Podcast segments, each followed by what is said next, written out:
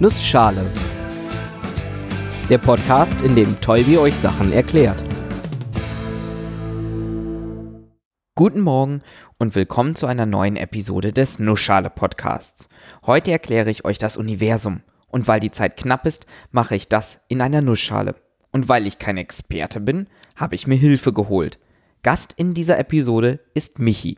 Hallo, ich bin Michi und ich mache seit kurzem den Podcast Nachgefragt. Da geht es um Wissenschaftskommunikation. Ursprünglich habe ich aber Physik an der Ruhr-Uni Bochum studiert und habe dann ein Forschungsjahr an der Sternwarte in Hamburg gemacht. Und mein Schwerpunkt war die theoretische Astrophysik.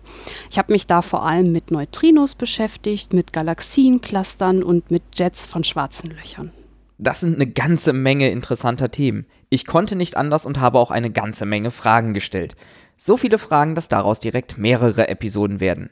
Diese Episode gibt erstmal einen groben Überblick über unser Universum, über alles, was es da so gibt. Wenn wir an Objekte im All denken, würde ich sagen, dass wir am besten bei uns im Sonnensystem anfangen und da dann beim offensichtlichen, nämlich unsere Sonne ist ein Stern.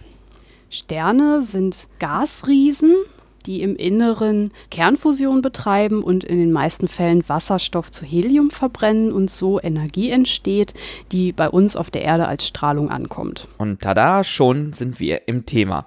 Sterne sind einer der wichtigsten Himmelskörper. Sie machen einen Großteil der Objekte aus, die sich im Universum befinden. Die Sonne ist der Stern, der uns am nächsten ist. Und die wichtigste Eigenschaft der Sonne für unser alltägliches Leben, sie sendet Licht und Wärme aus, in Form von elektromagnetischer Strahlung. Diese entsteht durch die Kernfusion im Inneren der Sonne. Und das gleiche passiert in jedem anderen Stern auch. Wasserstoff wird zu Helium, dabei entstehen Wärme und Photonen. Diese werden aus dem Kern nach außen gedrückt und fliegen dann ins All, zum Beispiel Richtung Erde. Man nennt das auch den Strahlungsdruck. Und dass nicht einfach alles als Strahlungsdruck ins All gepustet wird, das liegt an der Gravitation. Bei Sternen sind Gravitation und Strahlungsdruck als zwei entgegengesetzte Kräfte im Gleichgewicht. Die Sonne ist in unserer Galaxie übrigens nur einer von etwa 10 hoch 11 Sternen. Bei etwa 10 hoch 11 Galaxien mit etwa 10 hoch 11 Sternen macht das im Universum ganze 10 hoch 22 Sterne. Es gibt also Sterne wie Sand am Meer, könnte man sagen. Ja, eigentlich ist es sogar noch zu wenig. Jedes Körnchen Sand wird nicht ausreichen, um halt 10 hoch 22 Sterne abzubilden. Wir reden hier halt von einer 1 mit 22 Nullen. Und die Sonne selbst ist auch nur ein eher moderater Stern, recht klein im Vergleich zu anderen Sternen im Universum. Wir haben die Sterne eingeteilt, je nach Größe und Temperatur, in eine Leuchtklasse. Und die Sterne, die halt, wie ich gerade gesagt habe, ganz normal im gravitativen und Strahlungsdruck Gleichgewicht sind, die also quasi mitten im Leben stehen, wo nichts mehr entsteht oder die auch noch nicht sterben, da kann man das halt sehr gut einteilen in diese Spektralklassen. Und die gehen von O bis M. Und der Merkspruch dazu, da sind wir ähm, Physiker super drin, uns Merksprüche zu überlegen, ist O be a fine girl or guy, kiss me. O-Sterne sind die richtig, richtig großen Dinger, die eine hohe Temperatur haben, viele, viele Sonnenmassen, 30 bis 40 Sonnenmassen haben und die leuchten blau. Unsere Sonne ist ein G-Stern ist ja so ein bisschen grünlich-gelblich, liegt ziemlich in der Mitte, das ist dieses Girl oder Guy. Und dann gibt es halt noch Sterne, die kühler sind, zum Beispiel M-Sterne, die leuchten rot, die sind kleiner als die Sonne. Gehen wir aber mal weg von unserer Sonne. In unserem Sonnensystem gibt es auch Planeten. Die habt ihr auch schon in einer früheren Nussschale über das Sonnensystem kennengelernt. Im Prinzip kann man sie unterteilen in zwei Kategorien. Die inneren Planeten, die hauptsächlich aus Gestein bestehen, und die äußeren Planeten, passenderweise auch Gasriesen genannt. Eine ähnliche Anordnung wird man auch noch häufiger finden.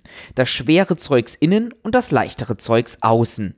Die flüchtigen Gase werden eher weit weggestoßen, während die schweren, massereichen Gesteinsbrocken von der Sonne angezogen werden. Man muss jetzt aber auch keine große Angst haben, dass ein Steinbrocken, sagen wir mal, die Erde so stark von der Sonne angezogen wird, dass sie dort reingezogen wird.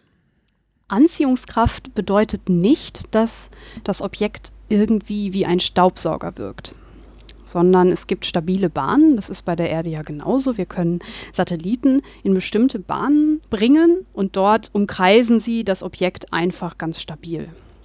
Wenn man natürlich einem Objekt zu nahe kommt, dann kann es natürlich passieren, dass das Objekt zerrissen wird aufgrund der Gravitationskraft und dann abgelenkt wird und dann entsprechend in das Objekt fällt.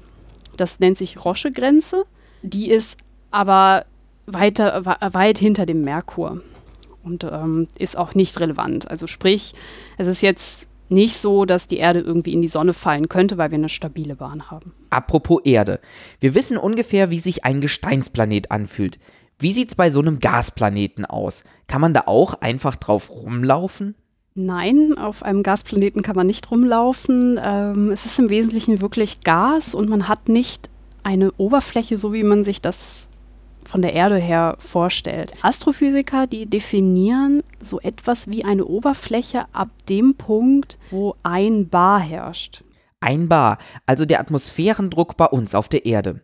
Man definiert also einfach, da wo der Gasdruck auf einen so stark wirkt wie die Atmosphäre auf der Erde, da ist die Oberfläche. Rumlaufen geht trotzdem nicht. Allerdings haben auch Gasriesen einen festen Kern. Man ist sich zwar nicht sicher, vermutet aber, dass auch dieser aus Gestein ist. Eigentlich wie bei der Erde. Und wieder im Sonnensystem allgemein. Innen ist das schwere Zeugs, außen das leichte. Wir haben noch mehr Zeug im Sonnensystem. Gesteinsbrocken wie Asteroiden, Meteoriten und Zwergplaneten. Und so spannenden Kram wie Sternschnuppen, Kometen und Trojaner. Aber die gibt's in einer eigenen Episode. Reisen wir lieber weiter in unsere Galaxie. Die Milchstraße besteht im Zentrum aus einem massereichen schwarzen Loch um dieses schwarze Loch drumherum bildet sich so eine Art Bulge, wo viele Sterne um dieses schwar supermassive schwarze Loch so drumherum eiern und dann halt so einen hellen Kern bilden. Ich glaube, dieses Bild kennt man auch sehr gut. Also ich zumindest stimme zu. Das schwarze Loch mit einer Art Kugel aus vielen, vielen Sternen drumherum und dann zwei Balken und Spiralarme, die davon leicht geschwungen abgehen. Und das alles, abgesehen von der etwas dickeren Kugel in der Mitte, in einer relativ flachen Scheibe. Relativ, denn wir sind mittlerweile bei Dimensionen wie einem hunderttausend Lichtjahre großem Durchmesser, von einem Arm zum anderen. Und wir selbst sind nur ein winzig kleiner Teil darin und noch nicht mal ganz drin in einem dieser Arme. Unser Sonnensystem ist nicht in einem dieser Arme, sondern so ein bisschen daneben, weil wenn wir nämlich in einem dieser Arme wären, wären wir in einem Sternentstehungsgebiet und das wäre nicht so gut. Also weil halt eben da viel zu viel los ist und das unser Sonnensystem halt stören würde. Neben unserer Spiralgalaxie gibt es noch andere Galaxien in vielen Formen und Farben. Es gibt zudem noch elliptische Galaxien, die sind ein bisschen wie so ein Ball oder ebenso wie so eine Ellipse. Ähm, sehr wenig Staub, kaum Struktur, sehr viele Sterne gibt es auch in vielen äh, Größen. Während ja unsere Spiralgalaxien, da ist in den Armen sehr viel Staub, da passiert viel, da entstehen Sterne. Ist es bei den elliptischen Galaxien eher so, dass der Staubanteil geringer ist und das meiste schon weg ist. Außerdem gibt es noch etwas kleinere Zwerggalaxien und Mischformen. Auch hier haben wir wieder was richtig Schweres im Zentrum, ein supermassives schwarzes Loch. Aber auch dazu muss ich euch auf eine eigene Episode vertrösten. Man geht aber davon aus, dass alle Galaxien ein solches schwarzes Loch im Zentrum haben. Zum Beispiel unsere Nachbargalaxie, die Andromeda-Galaxie. Diese und etwa 20, 30 andere Galaxien nennt man die lokale Gruppe, ein Galaxienhaufen. Und auch von solchen Galaxienhaufen gibt es mehrere. Zum Beispiel unseren Nachbarn, den Virgo-Haufen. Und die alle zusammen bilden einen Galaxie-Superhaufen. So kann man das immer weiterführen, bis man in großen Strukturen ist und das ganze Universum so eine Art Wabenstruktur bildet, wo sich die ganzen Galaxien in so Filamenten um große leere Waben drumherum aufbauen und unser Universum bilden. Ich finde mir das jetzt schon extrem schwierig vorzustellen. Dass das so ist, kann man zwar nicht direkt messen, aber sehr gut simulieren und berechnen.